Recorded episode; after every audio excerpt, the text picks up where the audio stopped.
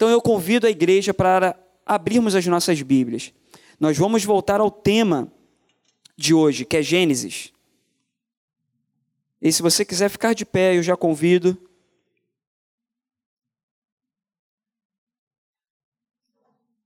A você ficar de pé. Gênesis capítulo 12. É o primeiro livro da Bíblia.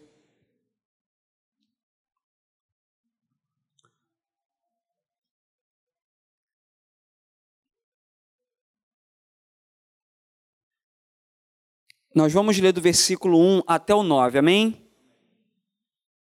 Na minha Bíblia, na minha versão, diz assim: Ora, disse o Senhor a Abrão: Sai da tua terra, da tua parentela e da casa do teu pai, e vai para a terra que eu te mostrarei.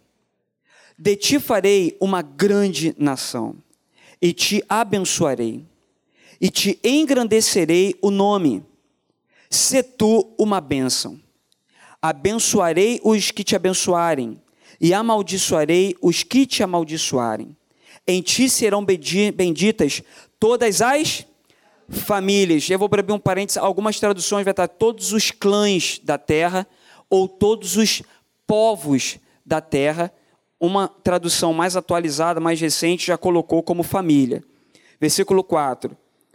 Partiu, pois, Abrão, como lhe ordenara o Senhor, e Ló foi com ele. Tinha Abrão 75 anos quando saiu da terra de Arã. Levou Abrão consigo Sara, sua mulher, e Aló, filho do seu irmão, e todos os bens que haviam adquirido, e as pessoas que lhe acrescentaram em Arã. Partiram para a terra de Canaã e lá chegaram. Atravessou Abrão até a terra de Siquém, até o carvalho de Moré. Nesse tempo, os cananeus habitavam naquela terra. Versículo 7. Apareceu o Senhor a Abrão e lhe disse: Darei à tua descendência essa terra. Ali edificou Abrão um altar ao Senhor que lhe aparecera. Passando dali para o monte do oriente de Betel, armou a sua tenda, ficando Betel ao ocidente e Ai ao oriente. Ali edificou um altar ao Senhor e invocou o nome do Senhor. Depois seguiu Abrão dali, indo sempre para o Negueb. Vocês podem se assentar. Eu dei um tema, poderia ter dado vários temas para essa mensagem, uma reflexão, e eu coloquei como características de uma família abençoada. Características de uma família abençoada.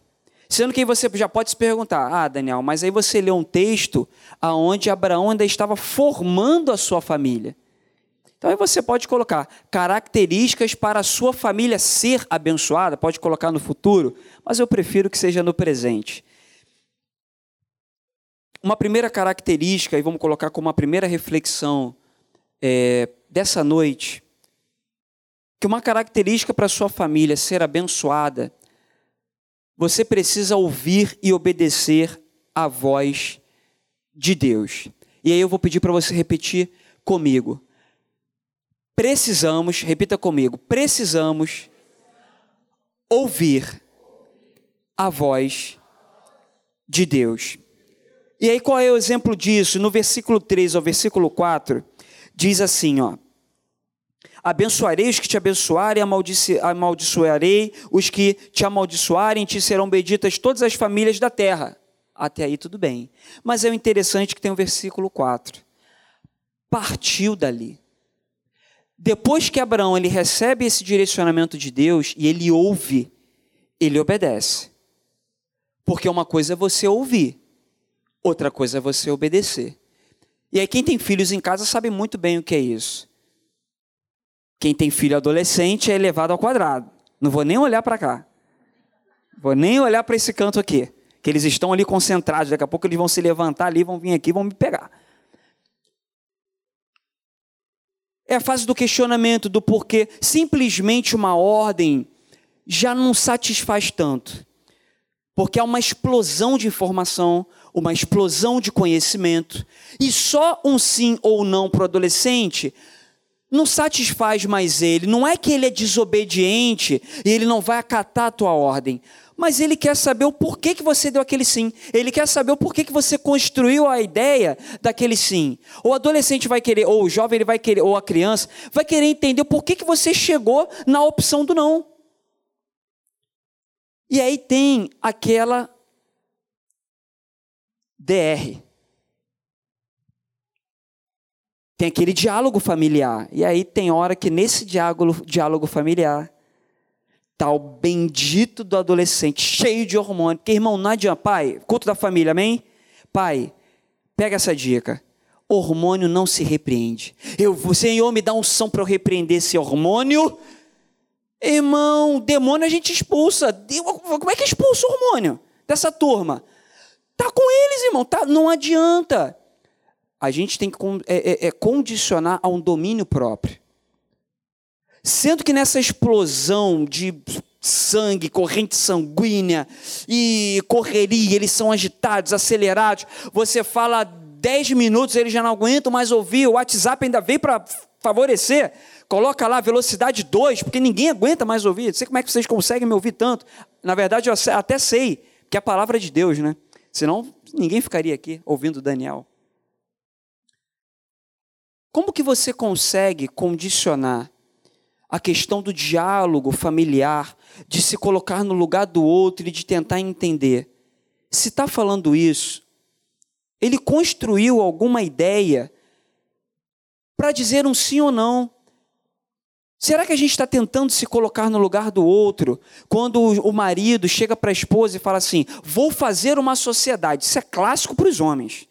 Homem meu pai apareceu já com umas propostas de sociedade. Aí minha mãe, na classe, não concorda. E aí ele vai querer condicionar. Como que você chegou nessa construção do não? E aí vem o diálogo. Não, porque esse sócio é isso, isso e isso. Mas mulher, esposa, o, gênero feminino vai falar, eu não fui com a cara dele, eu não gosto dele, eu não gosto. É assim, não, não, mas pelo Espírito Santo de Deus, nós precisamos ouvir. Se a tua esposa falou alguma coisa para você, tenta se colocar no lugar. Como que você e aí dá aquele voto? É confiança, é credibilidade, é fidelidade. E o inverso é verdadeiro. Às vezes a esposa vai colocar. Eu, eu ouvi de um irmão, não vou nem citar nome. Eu ouvi de um irmão esses dias que ele comentou comigo assim: ele falou assim, Daniel, Poxa, o diálogo é tão importante. Estávamos passando por uma situação difícil, financeira, familiar. E aí minha esposa falou assim: precisamos trocar o fogão. Precisamos trocar o fogão. Ele falou: caramba, da onde a gente vai tirar esse dinheiro? E aí ele falou para ela: dá para esperar um pouco? Ainda está funcionando de fogão de serboco, está funcionando no Isso aqui é o que estou falando, tá, gente? Fogão de serboco, tá, dá para esperar um pouco? Tem mais uma. Tem uma boca que está funcionando. Mas aí conversaram, ele foi com cuidado, com carinho, deu uma arrumada, ajeitou, um irmão habilidoso, conseguiu resolver. Não, tá tudo bem, a gente espera. E aí acabou que o fogão funcionou e falou que ficou melhor do que da outra vez que estava. Sabe aquele diálogo de você entender o momento que a sua família está passando? Seja você homem, seja você mulher, seja você filho de tentar você ouvir a voz de Deus. Ah, Daniel, você agora voltou para o texto? Sim. Porque a gente se coloca no lugar, porque falar de Abraão é até um pouco fácil, pô. É, Daniel, lá na época patriarcal, aí é fácil. Mas e falar do contexto familiar agora, no pleno século 2022, nosso ano? Será que nós estamos condicionando os nossos ouvidos, não somente a ouvir a voz de Deus, mas também de dar um pouco de ouvido aos membros que compõem a nossa família? A palavra de Deus diz que na multidão de conselhos há sabedoria. Na multidão de conselhos há sabedoria. A palavra de Deus não está dizendo que na multidão de conselhos todos os conselhos são sábios. Não é isso que o texto está falando. Que na multidão de conselhos vai ter uma sabedoria. Até para você entender assim, ó, esse conselho não foi bom. esse conselho não está condizente com a palavra de Deus. E, ah, Daniel, mas eu ouvi dez conselhos que nenhum é de acordo com a palavra. Houve sabedoria. Deus te deu discernimento para você entender que aqueles conselhos não foram da parte de Deus. Até quando não tem conselho, vocês conseguiram entender?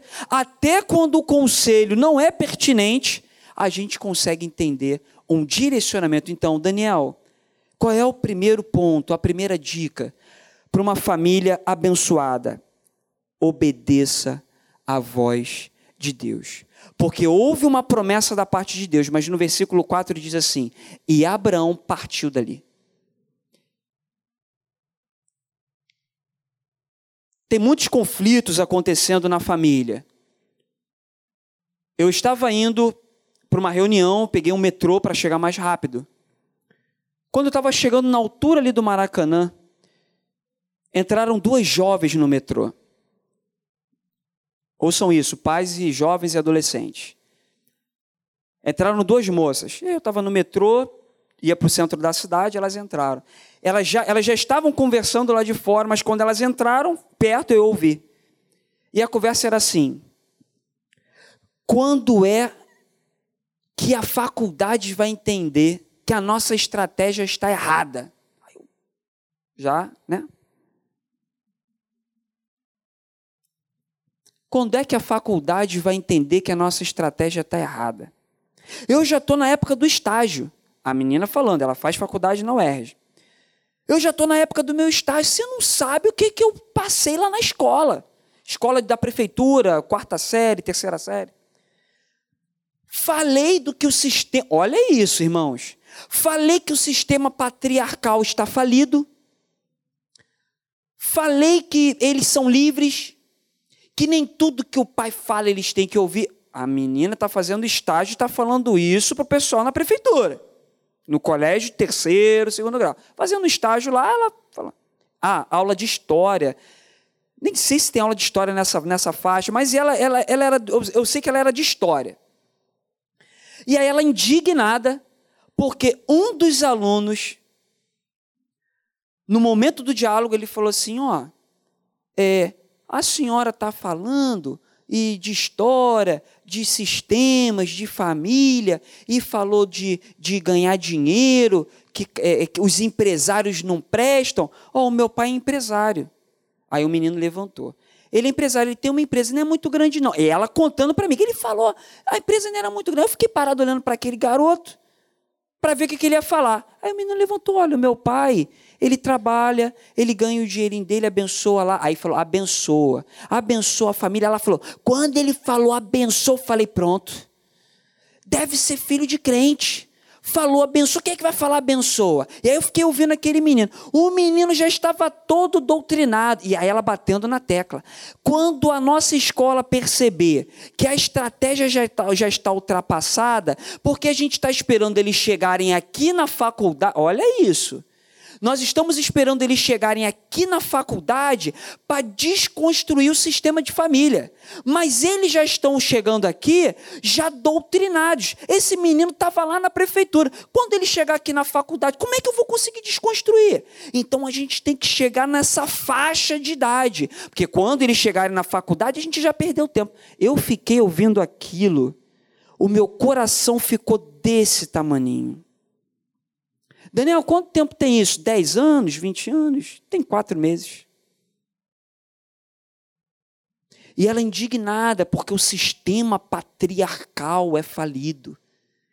Diga esse sistema patriarcal: família constituída, pai, mãe, filhos.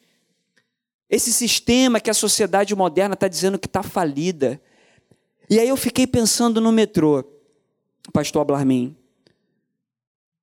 Até no reino animal, e os irmãos vão entender onde eu quero chegar.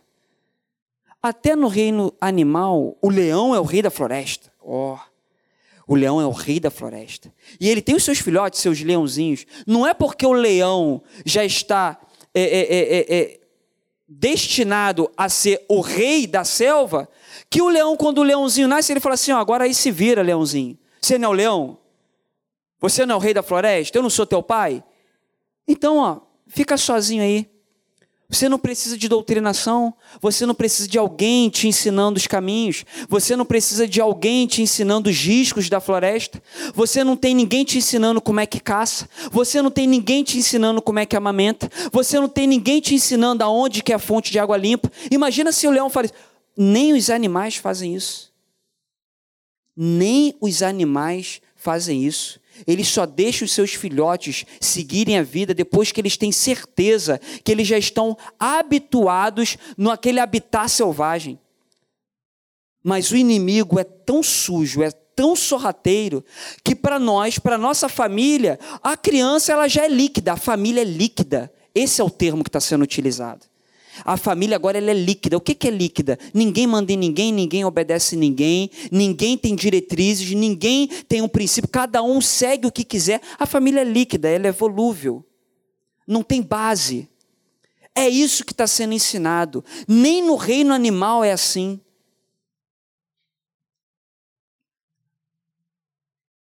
Um reino dividido não subsiste. Se as nossas famílias se dividirem, cada um com a sua perspectiva, cada um com o seu pensamento individualismo, se não ouvirmos uns aos outros dentro dos nossos lares, e se nós, como família, não ouvirmos a voz de Deus, assim como Abraão ouviu a voz de Deus e partiu dali para a terra prometida, não tem como ser abençoado, porque nós estamos quebrando princípios. O nosso Deus é um Deus de princípios. Então nós temos um segundo. Um segundo e, e mexeu muito comigo essa experiência ali. Eu tenho orado muito por isso. Conversamos hoje isso na EBD. É,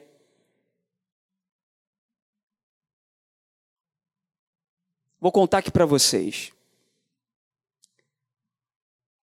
Na minha época, a preocupação era assim: ah, quando esse jovem for para a faculdade, nós temos que preparar, porque na faculdade vão desconstruir tudo, vai vir a esquerda, uh, sabe? Aquele, né? Ele vai experimentar as coisas do mundo, a faculdade, e os pais ficavam de cabelo arrepiado, preocupados de quando os jovens fossem ingressar na faculdade. Era assim ou não era? Aí mudou, agora a, a régua foi diminuindo. Agora, quando você está com seu filho entrando na adolescência com 12 anos, ai meu Deus, entrou na adolescência. Ai, como é que vai ser agora a adolescência? Agora a preocupação já não é mais. Não que não tenha preocupação na faculdade, mas agora a régua diminuiu. Agora já é na adolescência. Na adolescência, porque começa a pegar ônibus sozinho, embora sejam menores de idade. Já estão com os amigos, festa de 15 anos, família, culto da família, amém? E aí a preocupação. Ah, e aí a gente, não, não, pode deixar que na, no Ministério dos Adolescentes nós vamos tratar. E vamos. Assim como o departamento infantil vai tratar, todos os nossos departamentos a gente trata de acordo com as faixas etárias. Mas havia já uma preocupação agora nessa faixa de idade, da adolescência. E aí eu me deparei no início do ano com esse drama. Um superintendente de uma de nossas igrejas, da Maranata, ele fala assim: Daniel, eu quero que você veja isso aqui, ó. E ele me mostrou, me mostrou textos e textos de uma conversa de uma mãe que pediu ajuda. E ela coloca: A minha filha, ela escutou uma conversa na sala de aula sobre religiões. Cada aluno falou: Minha religião é essa, minha religião é essa, minha religião é essa. E aí falaram para ela: Mas por que, que a sua é essa? Você que escolheu? Qual time de futebol? Teu time é o time que você gosta porque seu pai falou ou porque você escolheu? O assunto derivou nesse campo da religião. Não, mas a gente tem que escolher. E essa menina, essa jovem, começou a pesquisar na internet sobre religiões. E ela escolheu a religião dela.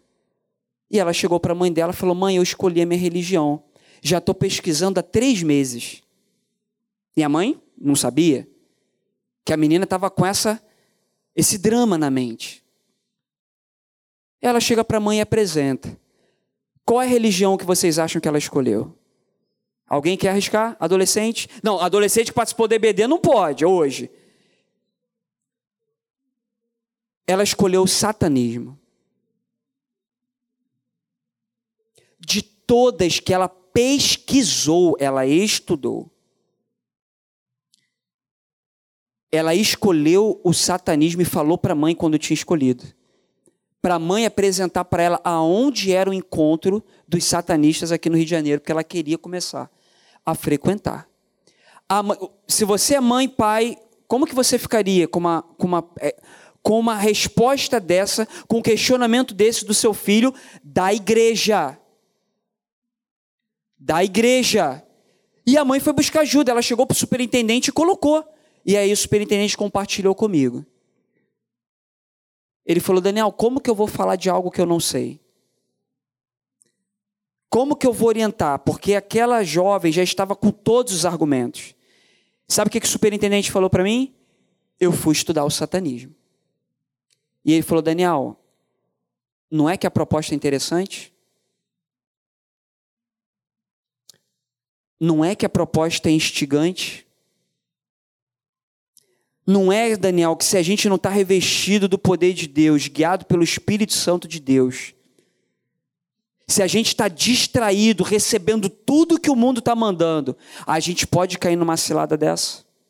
Porque vem desconstruindo, colocando Satanás como vítima, como abandonado pelo pai, aonde o pai não perdoou, e ele está carente, está querendo afeto, e ele não tem mais contato com o céu, e ele não tem nem casa, ele anda por aí, e quem pode oferecer, e é daí para pior, vitimização. E aí você pega uma pessoa que está vulnerável, está com dramas, está com ausências, e aí acaba se conectando e fala assim: Poxa, eu também estou assim. Eu não tenho ambiente na minha família, o meu pai não me dá atenção, o meu pai está assim comigo. Olha como que Satanás é astucioso. E aí o jovem, o adolescente, ele acaba se colocando na mesma condição emocional, sendo que ele é o pai da mentira. O enganador, ele veio para roubar, para matar e para destruir. Daniel, mas como que eu vou ficar alerta, Daniel? Eu como um pai, como uma mãe, como uma tia. Quem sabe nós temos alguns, algumas pessoas, alguns adultos que estão sabendo de pessoas que estão passando por esses dramas. Não dramas de estar escolhendo o satanismo, mas às vezes a gente está assimilando essas sugestões por filmes, por vídeos, por conteúdos, e a gente está legalizando a entrada do inimigo dentro das nossas famílias. Antigamente, um filme de terror a gente ficava assustado, mas até ria. Ah, esse filme de terror chega a ser engraçado. Hoje, para você atrair o público, o filme de terror ele literalmente coloca um ritual satânico dentro da tua casa. Que tem que ser real. Hoje tudo tem que ser real. Então os produtores de filme, eles passam meses e meses, não só indo nos rituais, mas fazendo para ver como que é. E aí coloca isso dentro do filme. E a gente, esse filme está todo mundo falando que é perigoso. E aí você vai lá e, e legaliza aquilo entrando dentro da tua casa. Daqui a pouco entra uma tristeza. Daqui a pouco entra uma angústia. Daqui a pouco entra algumas ausências que você não sabe explicar o que, que é. Mas eu fui na igreja domingo, mas eu orei, eu fiz um devocional. Que batalha espiritual é essa? Mas a gente está dando pequenas concessões, pequenas concessões. Daniel, mas como que eu posso me levantar? Daniel, mas como que eu posso sair desse culto da família? Atento, alerta, como olho de águia, não só para minha vida, escapa-te por tua vida, mas também esteja ao redor da tua família, protegendo e livrando. Como? Através da palavra de Deus, através da oração, através do jejum, através de uma intimidade com o Senhor, através da imposição de mãos. A minha mãe está aqui, não me deixa mentir, minha irmã. Várias vezes de madrugada eu acordava acordava meio assustado. Acho, meu Deus, entrou alguma coisa aqui dentro do quarto. E a gente fica cheio de medo, né? Literalmente entrou alguém dentro do quarto. Era um homem chamado José Luiz, de Moura Nobre. Ou uma senhora chamada Sônia Cecília, de Azevedo Nobre. Está sentada aqui no primeiro banco. Duas horas da manhã, três horas da manhã, colocava a mãozinha na nossa cabeça, e a gente acordava, quando olhava assim, ai, meu pai. E aí estava orando, a gente orava de novo, fechava o olho, vai que ela vê que eu acordo, né? Vai mandar eu ficar de joelho. Aí eu fechava o olho, fingia que estava dormindo. Ué, gente, assim é, é ver da criança, é ou não é? Fechava o olho de novo. Quantas vezes antes de dormir, minha mãe contando histórias. Será que esse momento não é um momento, às vezes, de você até começar a falar das coisas de Deus, abrindo a Bíblia? Mas, ó, Posso falar uma, um segredo para vocês? Pode ser que depois o versículo 2 e o versículo 3 até pare.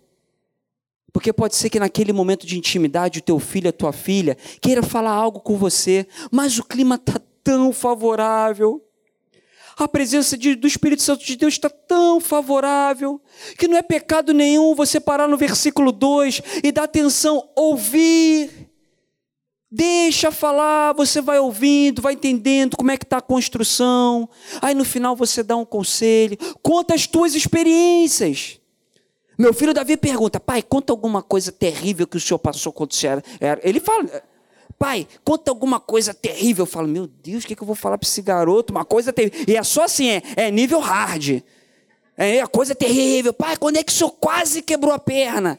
Pai, o senhor quase foi atropelado? E aí eu tenho que ficar me virando nos 30. Porque tem coisa que a gente não pode falar, né, gente? Tem coisa que a gente passa que fica só pra gente. Diálogo. Ouvir a voz de Deus, mas ouvirmos uns aos outros. Segundo tópico. Proteja a sua família da cidade do pecado. Fala para o teu irmão do lado aí, de preferência ele é da, da tua família, teu parente.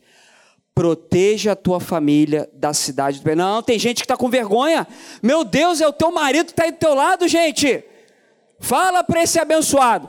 Proteja a tua família da cidade do pecado. O mundo jaz no maligno. Daniel, mas que contexto é esse de Abraão? Abraão ele chama o filho de, o, o sobrinho dele Ló. E é interessante entender o texto, porque eu fico pensando, como que Deus faz uma promessa desse calibre para Abraão, que não era nem Abraão, era Abrão. Como que Deus faz uma promessa dessa para Abraão se não tinha dez mandamentos, não tinha Pentateuco, não tinha profetas maiores, profetas menores, não tinha Santa Ceia. Como é que Deus faz uma promessa desse? Escolhe assim, ah, deixa eu ver aqui no meio de você. Pô, Virgílio, Virgílio, gostei de você. Mas eu gosto mesmo. O Virgílio, você gosta dele, Cleide? Ô, Virgílio, você é bonzinho para Cleide? Não, mas ela que vai falar. Ele é bonzinho? Ah, então, passou no teste. Virgílio, mais do que eu mereço? Falou igual meu pai, mais do que eu mereço. Ah. Sabe o que o Virgílio falou? Ele falou: Eu não gosto da Cleide, eu amo a Cleide. Ah, gente, gente, ó, tô, ó, ó, tem criança aqui, não tem criança aqui? Estão tudo lá, graças a Deus. É, gostar, gostar de coisa, né? Amar, a gente ama pessoas, né? Obrigado pela participação. Perdi até que eu estava falando, Virgílio. Ah, eu gosto de você. Eu gosto de você. Fiquei desconcentrado. Proteger a família. Mas eu esqueci mesmo. Hã? Ah, Deus, obrigado, meu ponto eletrônico. O meu ponto eletrônico? Aí Deus, aí Deus escolhe Abraão no meio aqui, ó. Povo de Nova Iguaçu, deixa eu ver. Ah, em ti, ah, escolhi Virgílio. Virgílio, em ti serão benditas todas as famílias da terra. Não só isso, vou te abençoar como os grãos da terra, como o pó da terra. Você vai ser rico, vai ter terra. Virgílio, olha para trás essa terra toda aí de Nova Iguaçu. Pode pegar do outro lado da linha do trem, Belfor Roxo, vai Caxias, vai. Tudo que você olhar é teu. Mas qual foi o critério? Isso me intrigou. Falei, qual o critério? Os Dez Mandamentos, Moisés escreve o livro da, da, da lei lá na frente ele era generoso. Não tinha como uma pessoa, por ela, todas as famílias da terra serem abençoadas, porque a é a partir dele, através de Deus, ok? Mas através dele, imagina ser uma pessoa assim, ó. Versão atualizada, mão de vaca. Tem outra melhor do que essa? É mão de vaca ainda? Que eu sou meio antigo, hein, gente? Avarento, ó, pô, erudita. Avarento. Avarento. Hã? Pão duro, pão duro é boa. Pão duro, pão duro. Pão duro. Alguns princípios. Deus, irmãos, Ele é um Deus muito excelente, muito criterioso. Então tem princípios que ele não negocia. Como que ele vai fazer uma promessa para o mundo se ele escolhe uma pessoa que não tinha princípio de generosidade. Daniel, mas qual, aonde a gente vê isso em Abraão? O pai dele morre, o irmão dele morre, ele pega o sobrinho e fala: Vem comigo, você não vai ficar órfão. Porque a lei do resgatador não tinha ainda. Quem sabe até a lei do resgatador veio através desse princípio de Abraão. Não tinha um resgatador que a gente vai ver lá, Ruth, Noemi, Boaz. Isso é lá na frente. Nessa época não tinha nem as leis. O que tinha um homem que tinha todas as características, ele era bom, ele amava a família, ele era generoso. Outra característica de generosidade, quando tem um conflito ali com o sobrinho dele, dos pastores, ele poderia ter falado assim: pô, quem é você? Você é meu sobrinho. Tudo que tem aqui ó, foi eu que providenciei. Se você está tendo gados aí, na verdade, esses gados são meus. Ele fala para o sobrinho dele: a terra é muito grande. Escolhe você. Irmãos, se sou eu, eu falo, ó, peraí, que eu vou escolher aqui, agora fica... já estaria bom, né, irmãos? Eu escolho, né? E agora você escolhe. Não, ele fala, ó, escolhe você. Se você for para cá, princípio de generosidade. Aí vocês imaginam Deus vendo isso. Fala assim: esse homem, através dele, a minha unção, o meu espírito, as minhas experiências, eu forjando ele, é dele, é dele, vai vir todas as famílias até com esses princípios, mas com o princípio de Deus. E aí Deus vai forjando o caráter de Abraão, vai forjando o caráter de Abraão. E aí a gente chega na questão aonde Ló escolhe as campinas. Ele olha para o mundo, vamos colocar numa versão atualizada? Ele olha para o mundo, ele olha para o Rio de Janeiro. Poderia ficar no Amazonas, no Acre. Não sei se tem alguém do Acre, não estou desmerecendo, estou falando em questão de, de capital, centro urbano, uma metrópole agitada, com aeroportos e shoppings. É isso que Ló escolhe. Mas dentro da cidade tem pecado. E aí Ló vai para lá.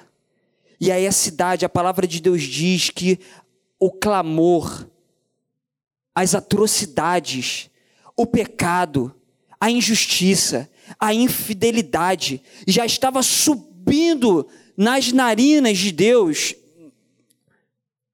numa questão humana para a gente entender. E aí Deus pune aquela cidade. Quando eu cheguei nesse ponto, eu falei assim: Deus nos ajuda a proteger a nossa família da cidade do pecado.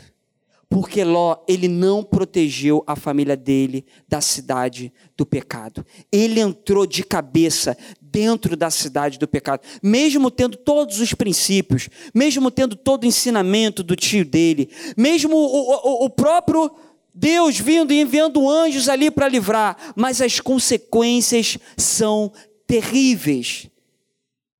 A mulher dele já ficou ali, ó, tentada para a cobiça, para as coisas, e aí fala: Não, olha para trás, eu vou destruir a cidade do pecado. A mulher dele olha para trás e vira uma estátua de sal. As filhas de Ló, todos vocês sabem, preocupada com uma questão ali de descendência, cometem atrocidades, têm relações, enfim. Incestos. Protejam as suas famílias da cidade do pecado. Protejam as suas famílias no Rio de Janeiro. Protejam as suas famílias em Nova Iguaçu. Protejam as suas famílias em Belfor Roxo. Eu não sei onde você mora, mas em nome de Jesus, pelo Espírito Santo de Deus, que os nossos olhos espirituais estejam atentos, para que nós possamos cuidar um dos outros, porque às vezes eu posso estar protegido. Ah, eu estou bem, eu estou com Deus, eu estou fazendo jejum, mas às vezes tem um membro da nossa família que está ali um pouco triste, está um pouco frio. Ah, mas a salvação é individual é família. Sabe aquele conceito de família que quando tem um problema dentro da família, é um gritando com o outro, é um falando com o outro, é panela, escorredor de arroz voando, é prato voando, é o sapato voando. Sabe aquelas brigas de família? Ah, mas se for alguém do vizinho que está querendo se meter com alguém da tua família, aí todo mundo se diz, não mete com a minha família não. Aí o vizinho, olha, vocês brigam todo dia, não importa. Vocês estão brigando todo dia, não importa, mas não mexe com a minha irmã, não. Mexeu com um, mexeu com todo mundo. Não tem. Coisa de família. Aquele senso de protecionismo. Será que a gente tem esse senso de protecionismo para as questões espirituais? Será que a gente está tentando entender o que que meu pai está passando? Será que a minha mãe é essa fortaleza toda? Porque as mães, né, sempre se colocam na posição de inquebráveis, indestrutíveis. Mãe não sente dor. Quem sente dor é homem.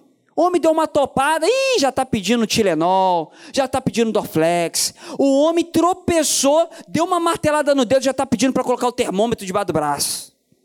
Vê se eu estou com febre. Está com febre por quê? Não, eu dei uma martelada no dedo. Mas que tem a ver o dedo com febre? Não. Já está pedindo até ambulância. O homem é assim. Mas as mulheres parece que elas são. É? Aí, ó, pronto, ó Deus falando aqui, ó. Mas e as mulheres? Será que nós homens estamos tentando entender que elas também têm suas fragilidades?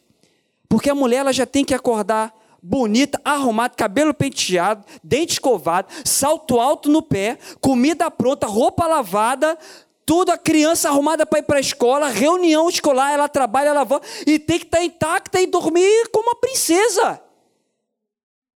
Será que a gente está parando um pouco para ouvir e tentar entender? E agora pegou para os homens, hein? Mas tem que pegar para mim também. Precisamos ouvir a voz de Deus e obedecer, mas ouvir uns aos outros. Precisamos ter um centro de protecionismo para livrar as nossas famílias da cidade do pecado. Daniel, mas aonde está isso? Gênesis 13, versículo 12 e 13. Gênesis 13, versículo 12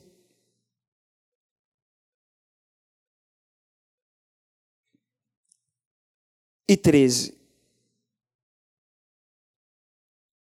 Diz assim: Habitou Abrão na terra de Canaã e Ló nas cidades da Campina. Já, já tinha uma separação ali familiar, sim ou não?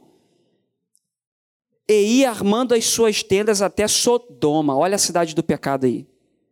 Ora, os homens de Sodoma eram maus e grandes pecadores contra o Senhor. Será que Ló não viu isso? Será que ele não viu quando ele chegou para habitar numa cidade? Tudo bem que ele não viu assim que ele chegou, mas um mês andando na cidade, a gente já sabe onde é a padaria. A gente já sabe onde é o mercado. A gente já sabe que ali na casa de trás tem um vizinho que acorda de manhã, que leva o cachorro para passear. A gente já começa a entender. Por mais que ele tivesse errado e ali sem entender, mas será que um mês depois, dois meses depois, a gente não percebe os riscos que a família, os riscos que eu estou colocando à minha família? Que às vezes a família não está entrando de cabeça, mas às vezes tem um membro que está colocando a família em perigo. Abra um parênteses. Teve um caso agora recente que foi chocante, pelo menos para mim aonde uma menina, uma pré-adolescente, foi estuprada. Foi agora, esse mês. E aí a, a, a, a, juíza, teve um caso, quase executaram a juíza, ela foi cancelada na internet, um termo atual. Porque acusaram ela que ela é, é, é, cometeu uma tortura na conversa com a menina, que ela torturou a menina, e ela tentou convencer a menina a levar a gravidez que estava na 22 segunda semana para mais um tempo para frente. E aquela gravidez era, é, é, ela era uma consequência de, de um estupro. Quem acompanhou esse caso? E eu fiquei indignado. Eu falei, eu fiquei indignado. Essa menina foi estuprada. Coitada dessa menina. Mas aí depois as informações foram chegando. Que na verdade o estupro não foi estupro. Que na verdade na nossa mente fértil, né, que eu pensei um monte de coisa, uma pessoa idosa, um tio, um cara da rua, que talvez tenha abordado aquela menina vindo da escola. A gente não pensa. Um estupro a gente fica pensando, como que foi isso, né? E aí depois eu fui vendo que na verdade o estupro não era estupro. e que o agressor não era agressor, era o namorado. Na verdade, era consentido. Ela tinha 11, ele tinha 13, duas crianças. E aí a informação vai chegando que na verdade a família sabia que eles já tinham relação dentro de casa, porque a mãe era separada do marido, e aí a mãe conheceu um outro homem, ela já tinha um filho, e, é, e ele já tinha uma outra filha, e aí eles estão dentro do mesmo lar, os meninos ali adolescentes estão tendo relações dentro de casa, deixaram, porque é normal, é melhor ter relação dentro de casa do que ter fora, é isso que estão falando hoje em dia. E aí eles têm a menina engravida. Aí a família não protege os membros do pecado. Nesse caso, a família, ela compactua com o pecado. E aí, para conseguir o aborto, chega no hospital e fala que foi um estupro. Porque o estupro, hoje a lei, ela dá essas variáveis. Sendo que a criança já estava toda formada. Toda formada. E aí tem uma ética entre os médicos que 18, 20 semanas eles já não fazem mais o aborto. E aí o caso foi parar na justiça. E a justiça, quando a juíza ficou sabendo disso, ela falou assim: não foi estupro, eram namorados. Você consegue levar um pouquinho mais? Que aí a gente faz até um procedimento, vai para adoção, enfim, outros casos. Mas a família bateu o pé, um jurista assessorou, chegou na mídia como estupro. Eu estou falando de pecado, eu estou falando do nosso contexto social de hoje em dia cidade do pecado. Essa família não livrou aquele casal de adolescentes da cidade do pecado. Aquela família compactou, não só compactou com o pecado, mas ela induziu na mentira. E aí vem informação para a sociedade totalmente distorcida.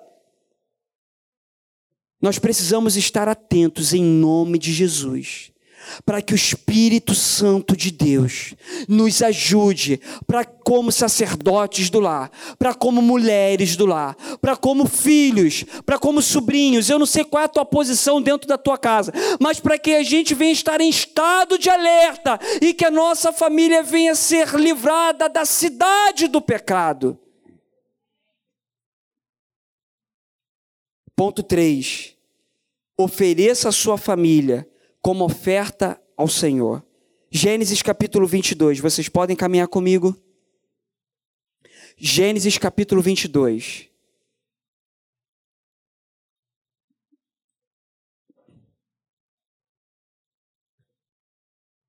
No versículo 2 diz assim: Gênesis 22, 2: Acrescentou Deus: Toma teu filho, teu único filho Isaque, a quem amas, e vai à terra de Moriá, e oferece ali em holocausto sobre um dos montes que eu te mostrarei.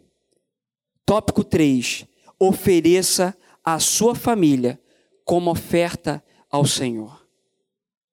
É colocar a tua família como prioridade ao Senhor, não a tua família como prioridade. Deus é a nossa prioridade. E a nossa família é sempre aos pés do Senhor. Porque tem famílias que idolatram filhos. Tem famílias que o Deus é o filho. Tem famílias que o Deus é o pai. Tem famílias onde Deus é o marido. Aonde a idolatria está na figura da mãe. O nosso Deus é o Senhor, amém? E a nossa família, ela é colocada como uma oferta ao Senhor. Senhor, toma minha família nas tuas mãos. Senhor, toma os meus pais nas tuas mãos. Senhor, toma os meus filhos nas tuas mãos. Senhor, eles não são meus, são teus, são herança tua. Senhor, ajuda nas minhas dificuldades. Senhor, ajuda nas minhas demandas. E a gente vai colocando a nossa, a nossa família como oferta. A gente vai colocando a nossa família como oferta. Daniel, mas como eu aprendo isso? Eu aprendo com Abraão. Ali não era só uma questão de Deus provar Abraão, como a gente até estuda, e é verdade. Deus estava provando Abraão para ver se ele idolatrava Isaac. Deus estava provando Abraão para ver se realmente o coração de Abraão estava em Isaac e não em Deus. Mas tem algo um pouco mais profundo. Abra... Isaac era o filho da promessa, era o primogênito da promessa. era o primeiro da semente da promessa. Ele era a primícia da geração. Ele era a primícia. E Deus fala assim: me dá a primícia. Me dá a primícia. Me dá o primeiro. Me dá o primogênito. Porque em ti serão abençoadas todas as famílias da terra. Era um princípio de primícia. E Deus estava testando Abraão. Eu quero ver se você vai me dar a primícia do quê? Da tua semente.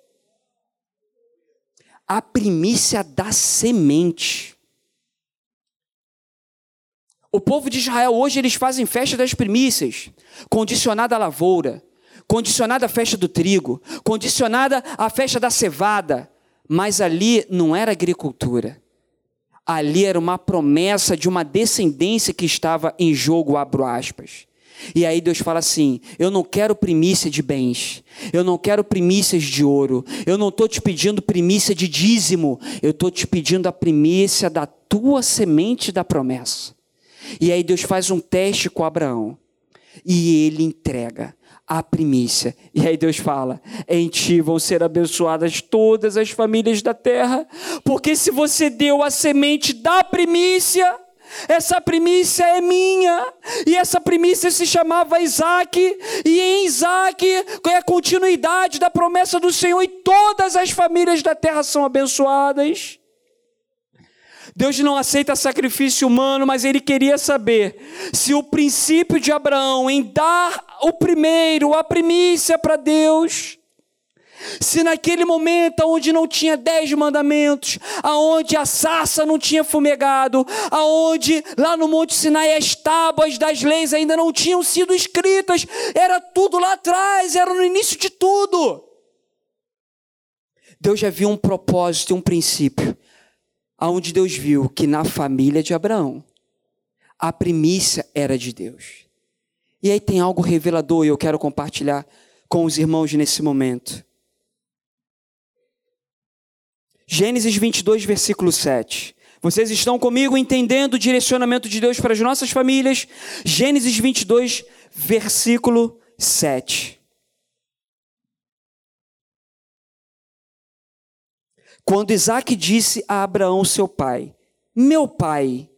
E aí respondeu Abraão: Eis-me aqui, meu filho. E aí perguntou Isaac: Eis o fogo, eis a lenha, mas onde está o?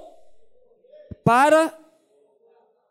E aí respondeu Abraão: Deus proverá para si, meu filho, o para o holocausto. E seguia ambos juntos. Primeira coisa que eu ao estudar esse texto que eu fiquei perplexo, porque a gente aprende que Isaac era um menininho, né? Era um, uma criança. Na verdade, Isaac já estava beirando 37, 40 anos. Ele poderia ao pai falar depois, quando o pai vai amarrar ele para imolar, ele poderia ali, porque a, a, Abraão. Quando Deus cumpre a promessa em Abraão, ele já tinha 100 anos. Se ele já está caminhando ali para Isaac já com 37, Abraão já estava beirando ali 137. Sara morre, logo depois desse episódio, ela morre com 127. Quem era mais forte, Isaac ou Abraão? Isaac era mais forte. Ele poderia ter arrebentado ali, lutado com o pai dele falou: Não, o senhor já, vamos interditar. Hoje em dia a gente fala isso, né? Vamos interditar. Mas ele permite o pai dele ali, ó. Fala, filho, Deus vai prover.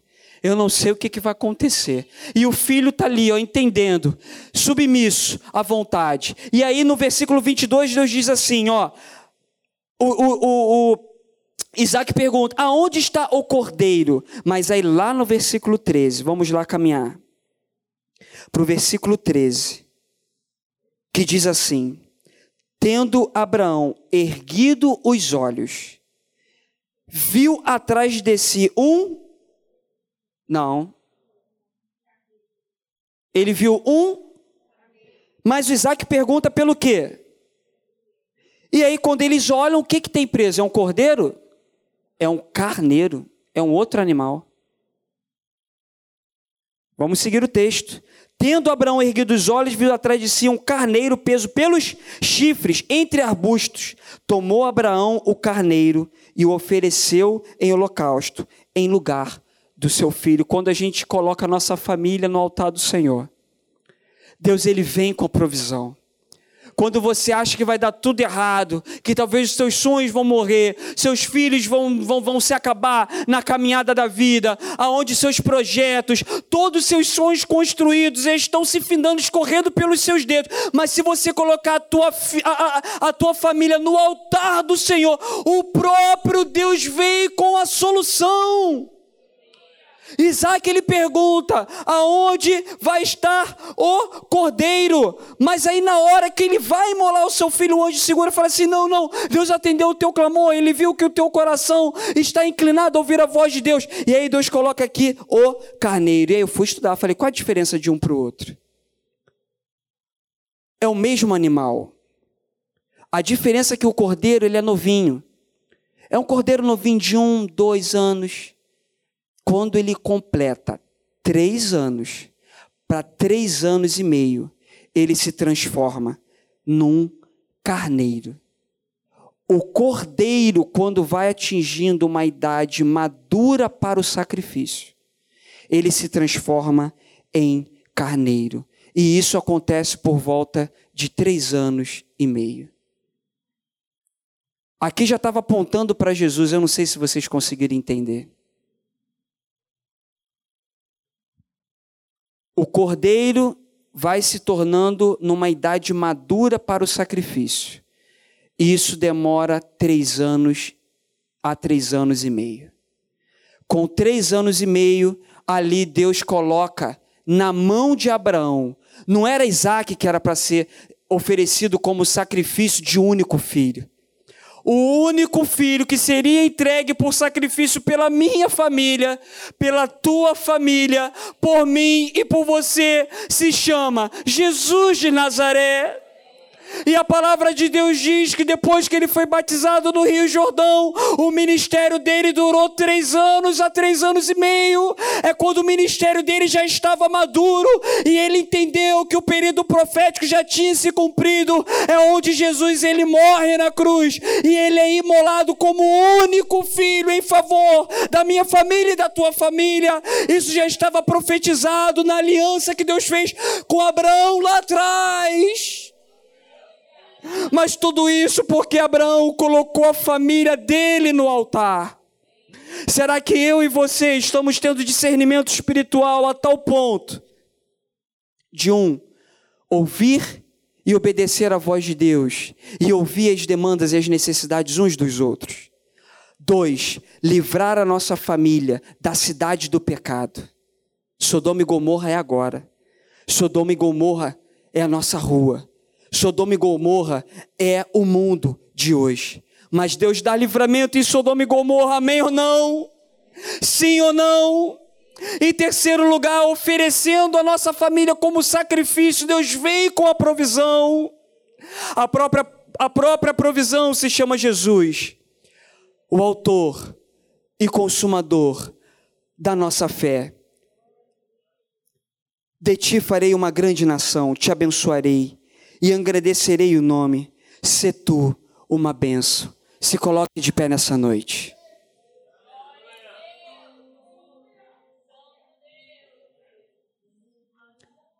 Eu preciso ser bem honesto com vocês.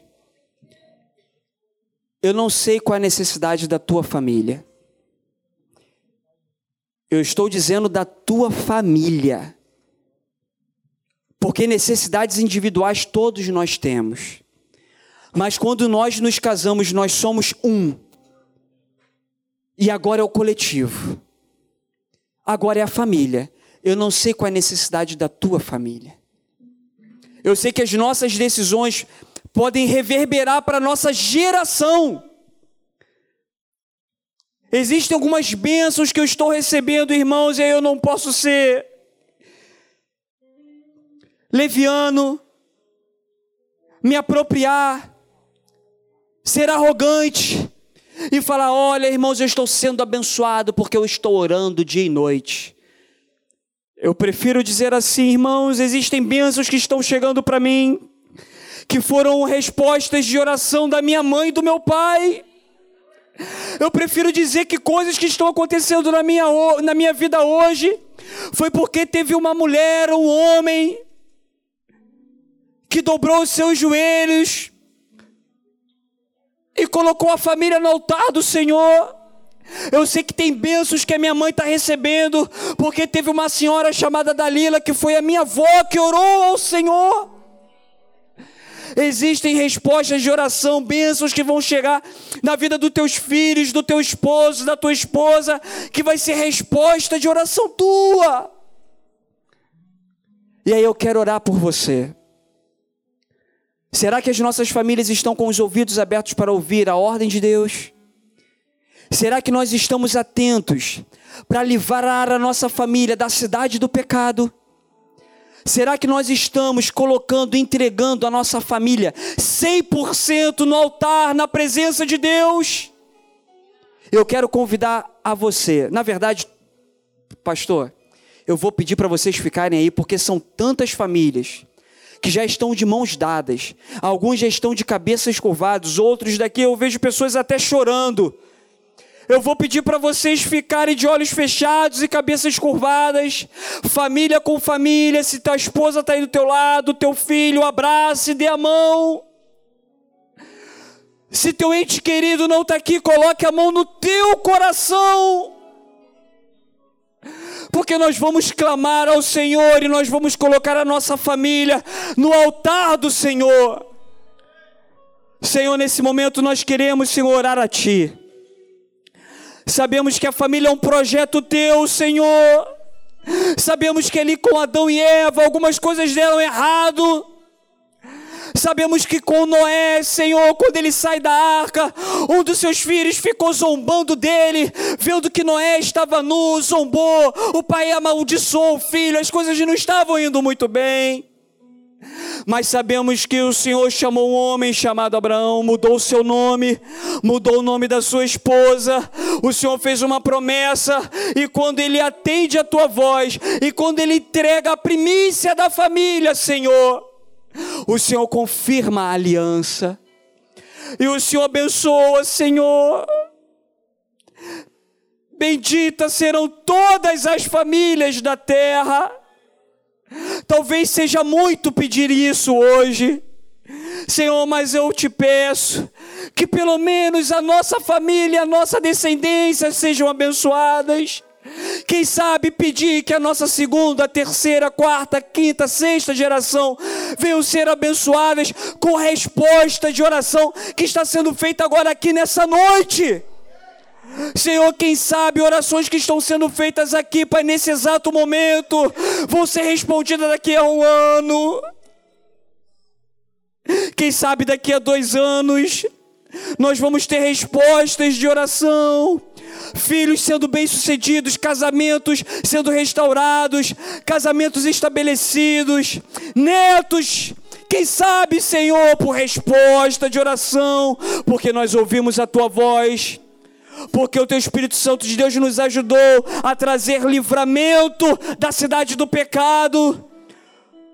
Porque nós colocamos a nossa família diante do altar de Deus.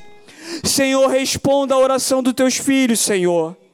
É o que nós te pedimos nesse culto da família, que a tua bênção permaneça. Livra os nossos filhos das armadilhas do inimigo, Senhor, das escolas, das setas satânicas, das armas, Senhor, da tecnologia, que ela é até boa, mas ela está sendo utilizada para cegar. Livra, Senhor, dos relacionamentos fora do casamento, daquela mulher de fala fácil, daquele homem, Senhor, sedutor, porque as mulheres também estão sendo atacadas por homens, Senhor, com palavras fáceis, com promessas.